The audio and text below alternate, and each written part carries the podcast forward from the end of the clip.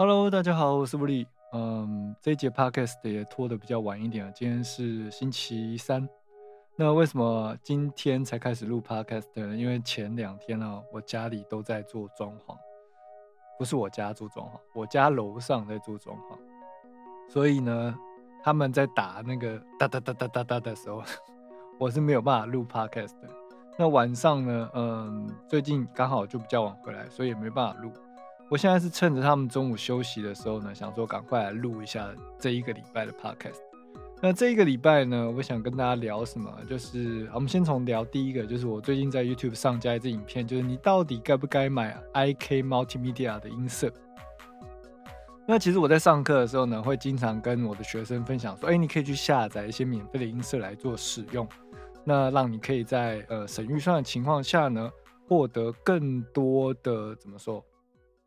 更多的音色，然后这些音色呢，在以前我们可能要花很多几千块去买，但现在都不用钱。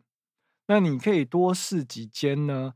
你目前知道的音色制软体音乐软虚拟软体音色的制造商的商品，那以便你知道哪一个商品的管理是比较好的，或者是比较符合你的嗯操作流程，或你比较喜欢这个音色。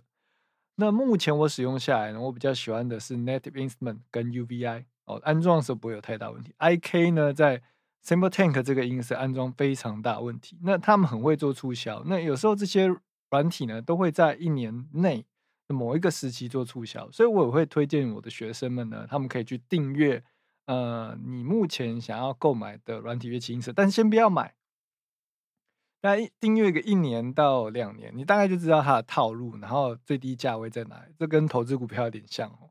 那这时候你就可以在思考什么时候要做购买。再来就是你要观察自己有没有做那么大量音乐，如果没有的话，你需不需要投资这笔钱进去？因为一个音色可能动辄也要几千几万，对不对？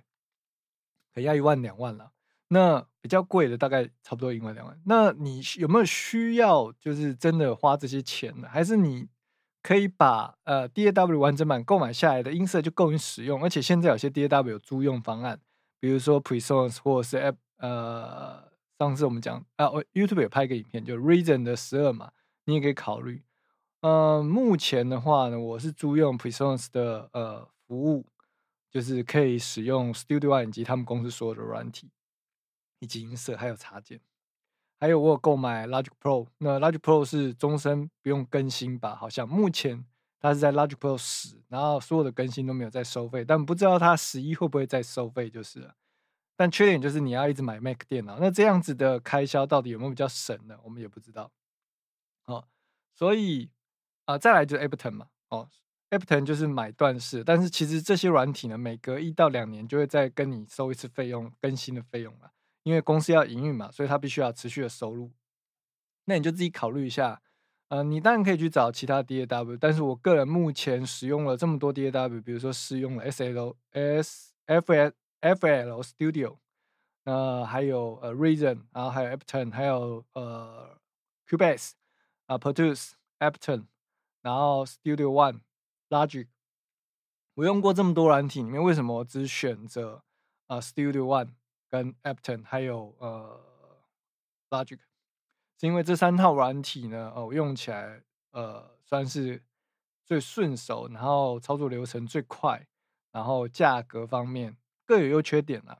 比如说你如果是 Windows 用户，我就建议你用 Ableton 或者是 Studio One。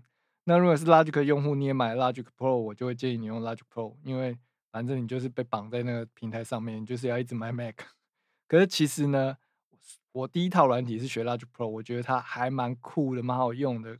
那现在我反而比较少开 Logic Pro，因为它的操作流程没有那么的快，然后再就是说它有一些嗯，怎么讲，光是安插插件那个流程拖那么久，我就觉得不是很方便，所以我现在比较常开的是 Studio One 跟 Ableton Live。做音乐的话，我会选择使用 Ableton Live，然后如果是录音混音录 Podcast 啊，或者是呃。后置处理一些我 YouTube 的影片的声音，我都会使用 Studio One。Logic Pro 现在是最少开，只有上课的时候才开。那并不代表 Logic Pro 不好，就是只是说，呃，我有其他的选项。那如果是你们已经买 Logic Pro，或者是你买了 Mac 电脑，买 Logic Pro 相对来说是比较便宜的，因为它六千多，然后就不用再付钱了嘛。但就是你要一直买 Mac 的电脑，你才可以使用，你没有办法在 Windows 上面装它哦。它就是一个平台的软体的绑定这样。那再来就是说，嗯，有一个学生呢，他跟我学了非常长的一段时间了。那最近呢，他开始遇到一个瓶颈，就是说他在作曲的时候不知道怎么样子去编辑他的和弦，因为他从完全没有音乐底子，跟我上课到现在学了作曲、学了编曲、学了呃写词。那虽然说他对于 DAW 的操作都 OK，可是因为他没有学过音乐的任何乐器哦，任何一个和声乐器，所以他在配和声的部分呢，会有一些障碍，以及他在编曲上呢。啊，有一点卡关感觉。那我后来再去思考，为什么他会这样？就是我思考到一个点，就是很多人他耳朵没有办法判断什么样子的乐器适合跟什么样的乐器搭配，或者是说你目前缺少哪一个频率。就好像我目前在编曲，其实我很少去思考说乐理的应用。比如说，嗯，就好像你在讲英文或讲日文，如果你会有一个第三外语，不管是任何一个国家，或者是台语。你会去思考文法这件事情吗？你不会嘛？这就是我一直在反复跟学生讲，你不用太纠结在我要学音乐理论这些东西，而是你有没有经常去说，有没有经常去作曲，经常去编曲？因为那是就像讲语言一样，你需要语感的。我们在讲中文的时候，我们会去思考说，呃，我今天要去吃饭，我今天要跟朋友去吃饭。我是主持，今天是时态词，然后要 要是什么词？want，嗯，然后吃饭动词哦，那你要怎么安排？你不会去想这个，因为你不断的在听，不断的在讲，那你知道什么样讲是合理，什么样讲是怪？就好像一个外国人来学中文，他虽然说语法很怪，文法很怪，可是我们听得懂他在讲什么嘛？然后他也能够传达他的意思，也可以跟我们沟通。那他要怎么样子让他越来越自然？就是他要不断的写，不断的做。那除非说你是理论作曲派，或者是你是音乐系的，那他们会有一个和声学的练习，或者是要怎么样写第二部、第三部和声。而说乐理就有点像是呃，以前我们电影看到什么张三丰跟吴张无忌讲的话，就是你要学会太极，就是要把你所有的武功都忘掉。那。如果说你要学会编曲这件事情，其实有时候它是一个内化的过程。当你内化以后，你就会自然而然的表现出来。那这个东西是需要训练，所以我的课程才没有办法就是团体班，因为我根据不同的人情况，我要去调整他的状态。但是这样子是一个很不好的商业模式啊！如果你现在在犹豫说，呃，学音乐之后可不可以吃当饭吃，有没有办法找到工作，你也可以去我 YouTube 看。哦，我最近上了一支影片，叫做“呃，学音乐会不会饿肚子，或者是有没有办法当饭吃？”呃，一样搜寻“离思维”，玻玻璃的离，琉璃的离，思维升级的思维。这样，我为什么要取“离思维”这个名字？就是“离思维”，李思维。我希望能够帮大家整理大家对于音乐这件事情疑惑的思维。再来就是，嗯，在这个“离思维”的网站上呢，全部都是我的一些想法以及我对音乐的一些看法，所以我当初取了这样子的名字。并不是我叫李思维，好吗？我叫吴理。OK，那我们再回到刚刚我讲的问题，就是编曲这件事情呢。很多时候我回去观察我自己，虽然说我现在很少时间做自己的音乐，因为我一个人的公司嘛，一个人的工作室，我要做的事情很多，要剪影片，要干嘛的。所以，嗯，再加上我不是学钢琴起家，我没有办法很快就弹一个东西出来。然后吉他又有录音的问题，不像 MIDI 编修那么快。好了，我知道这是借口哦，就是，但是我现在有给自己一个呃规定，就是我每个礼拜可以的话就产出一个 YouTube 影片，然后一集 Podcast 这样，然后再加上，其实我发现我自己对于音乐的这个热忱并不是不见，而是说我比较喜欢创作一些内容，也不管是写网字也好，或者是 Podcast 也好，YouTube 也好，我很呃享受这个创作当下跟。创作完的那种成就感，所以我觉得，嗯，有时候不一定要做音乐，你必须是把音乐跟你的一些想做的东西做结合。因为现在音乐本身它不卖钱的，因为以前我们会买 CD 嘛，会买卡带嘛，我们会买，我们去看演唱会。那现在疫情关系也没有办法办演唱会，所以你发现你喜欢的那些艺人，他们变成，尤其是台湾的这些艺人，就变成跑到中国去当评审啊，或者是他们真正赚钱是什么？广告代言费用。呃，有你有人气了，你有流量了，你就会有收入哦。所以学音乐会不会赚钱这件事情，它是一个呃假议题嘛，或者是说你其实应该换一个方式去思考，就是说你喜欢音乐，那你怎么样子可以让你做音乐，然后又可以生出钱来，或者是怎么样融合现在的整个市场跟未来时时代的转变？那你是？做音乐就快乐了嘛？比如说，现在假设我是每天都在教课，那我也是属于比较愿意花时间跟学生沟通，然后去帮助他们解决困难的人。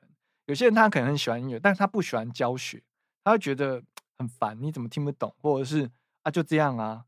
哦，或者是说他擅长的是把它做出来，而不是去辅导别人，因为那角色不一样，那会的能力也需要不同。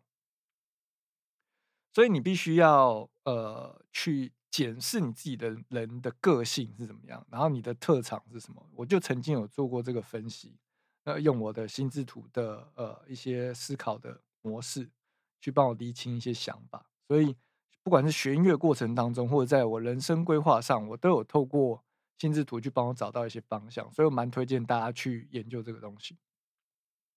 那再来就是说，嗯，再回到我刚刚讲的，就是。编曲很多时候跟频率有关系，呃，我常用很多的呃别的事情来举例编曲跟做音乐这件事情，是因为我希望在不同领域的人都可以理解编曲，其实它它跟我们生活是息息相关。就好像编曲就好像室内设计，你要怎么样让一一个空间、一个释放空间或长放空间，它看起来是好看的、宽敞的，然后和谐的、采光充足的。那就是你需要去呃阅读大量资料嘛，那你需要去研究相关的一些知识嘛，你才可以获得一个比较满意的结果。那如果说你没有那么多的经验，你就必须请设计师来帮你设计。那设计师呢，就对空间以及采光以及对比这个有一定的概念。那编曲也是一样，乐器要放在什么样子位置？你现在缺少哪一个频率？需要用什么样的乐器？你在呃。这个频率里面，这个乐器应该使用怎样的音高？还有你需要怎么样去引导观众去听到你现在想要听的东西？那这些东西呢，其实都是乐理上面没有办法告诉你的。那很幸运的是，在我们现在这个时代，我们有 DAW，所以透过 DAW 学习呢，也就是 Studio One、Logic 这些东西了。哈，那如果你听过我的频道，呃，一段时间，相信你对这个 DAW 这个名名词也不陌生了。那如果你还很陌生的话，你也可以到我的 lisway.com l s w i 点 c o n 这个频道去看一些文字的叙述。那我再回到我刚刚的问题，就是我们现在很很很很幸运的是，我们有 DAW 这个软体，那它可以帮助我们，就是透过一个呃比较抽离的角色去看或听我们的编曲。那不像以前的贝多芬或者是。莫扎特他们那个年代要写出来，然后耳朵脑袋里面要想象，我们可以直接听直接播。但是学 DAW 呢，或者是学电脑编曲呢，它可以满足你在呃对于音乐这个制作的成就感。你做了一首歌，或者是你可以学习怎么样子混音，然后让你的 YouTube 影片或者是你的 Podcast 的音质变得更好一点。但是呢？它跟学习乐器还是不一样。虽然我一直强调说，你可以不用任何乐器，你就可以来学这个课，然后可以进行编曲跟作曲的，享受这个里面的乐趣。它有点像打电动啊，你可以透过不断练习，然后获得一些经验值，产出一些成品出来。但是你去打格斗游戏的电玩，不代表你真的就享受到格斗当下那种那种汗水啊，那种愤怎么讲，投入在那个情绪里面。但是音乐不是，你如果会一个乐器，应该说乐器不是。如果你会一个乐器，你就可以享受在弹奏那乐器的情绪。你在弹吉他的时候啊，然后你看每个吉他手那个脸，那叫吉，那个叫什么？吉他脸，我忘记英文叫什么，突然忘记。就是他们很享受在他们表现音乐这个过程当中，编曲跟演奏乐器这件事情，或学习乐器这件事情，就好像导演、编剧的角色，他们是负责去构思整个画面的和谐以及剧情的流畅、角色的合理性这些，他们是动脑的人。那他不会亲自去做，他会请灯光师、去混音师、剪接师去帮他完成他这个最后的成品。那电脑编曲就有点像这样。那演奏乐器，你学钢琴、学吉他是什么样子的一个状态呢？就是演员，演员要能够看到剧本以后，去表现出那个情绪，三秒要落泪，或者是呃马上要哭出来，怎么样念一二三四五六七八，就会有情绪在上面。哦，那这个是不断的练习的，它不是说你动脑然后理解了就会了哦，它是必须要培训的。那音乐这种东西呢？虽然有 D A W 可以快速的做出来，然后可以不用那么认真的去练习，你可以透过滑鼠移动点点点点就把一首歌做完，啊，即使这样你都还可以得到格莱美奖，有这样子案例啊，哈。那可是呢，你如果要享受弹奏音乐的乐趣，那你就必须要每天的练习，每天的弹吉他，每天规定自己就是要花多少时间。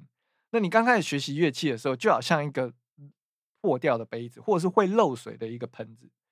你装进去的水要比你漏掉的水还多，你才可以把这个盆子装满。那就好像一开始学吉他，为什么你总觉得自己好像进步的很慢？因为你练的不够多，你练的不够勤。那为什么学了吉他一阵子以后，比如说像我，我年轻的时候学过吉他，那我现在都没有时间练吉他。那我再回去想要录些什么东西，或者是弹些什么东西，我练一下啊，大概就可以回到嗯，可能六七十的当初的功力。这是因为，就好像你已经学会这件事情，你就不会忘记骑脚踏车、骑挡车。哦，年轻的时候骑过打挡车，或骑过摩托车、脚踏车，你很长一段时间没骑了，很长一段时间没去游泳了。你再次接触到那个东西、那个运动，你就会在肌肉记忆会再回来。好，但是你要先学会这件事情。好，今天就跟大家分享，就编曲跟弹奏乐器的差别。还有，如果你在编曲卡关了，有时候不是因为你乐器不够，你的音乐你呃造诣不够好。因为我有很多学生钢琴跟吉他都弹得比我好，那为什么还是可以帮助他们？因为我知道他缺少什么东西啊。那如果说这一集的 podcast 的节目内容有帮助到你，那你身边也有学音乐的人啊，他也也在这个瓶颈当中迷惑的话，你可以把这集的 podcast 或把我们节目推荐给他。然后分享给呃，因为我有些学生，他们可能也是网红，或者是啊，也有自己的频道或自己的粉丝。那如果你有在经营这些东西，你觉得有朋友需要，你也可以推荐他们。好，那我正常情况下呢，我每一集的 podcast 或者是 YouTube 频道会尽量在每周更新。所以如果你们没有接受到更新通知，你们可以每个礼拜回来看看啊，不管是。YouTube channel 或是我们的 Podcast，那未来呢，在我的网志呢，我也想办法挪时间出来，因为我学生越多，我能够做这些东西的时间就越少，再加上一些私事哦，所以呢，我希望可以慢慢的改变啊。虽然说可能我越这样做，就学生会越多，但是我希望能慢慢改变，就是说我可以透过我的分享，让很多没有预算或者是预算没有那么多的人，可以透过网络上的学习。然后可以一点一点累积，他可能不是实际的跟我接触，可能是一些观念啊，我长久以来的一些经验跟大家分享。好的，那这集 podcast 我们就先聊到这边，大概二十分钟。那如果你对于我们的节目有一些想法，或者是你听了一一些东西有什么有什么感触，你也可以在我的贴文下面或者是我的频道下面留言，那也许我们就会有新的话题可以在 podcast 跟大家分享。好，那我们这集的节目内容就到这边，感谢收听。好，我是吴力，啊，我们下一集 podcast 再继续聊天喽，拜。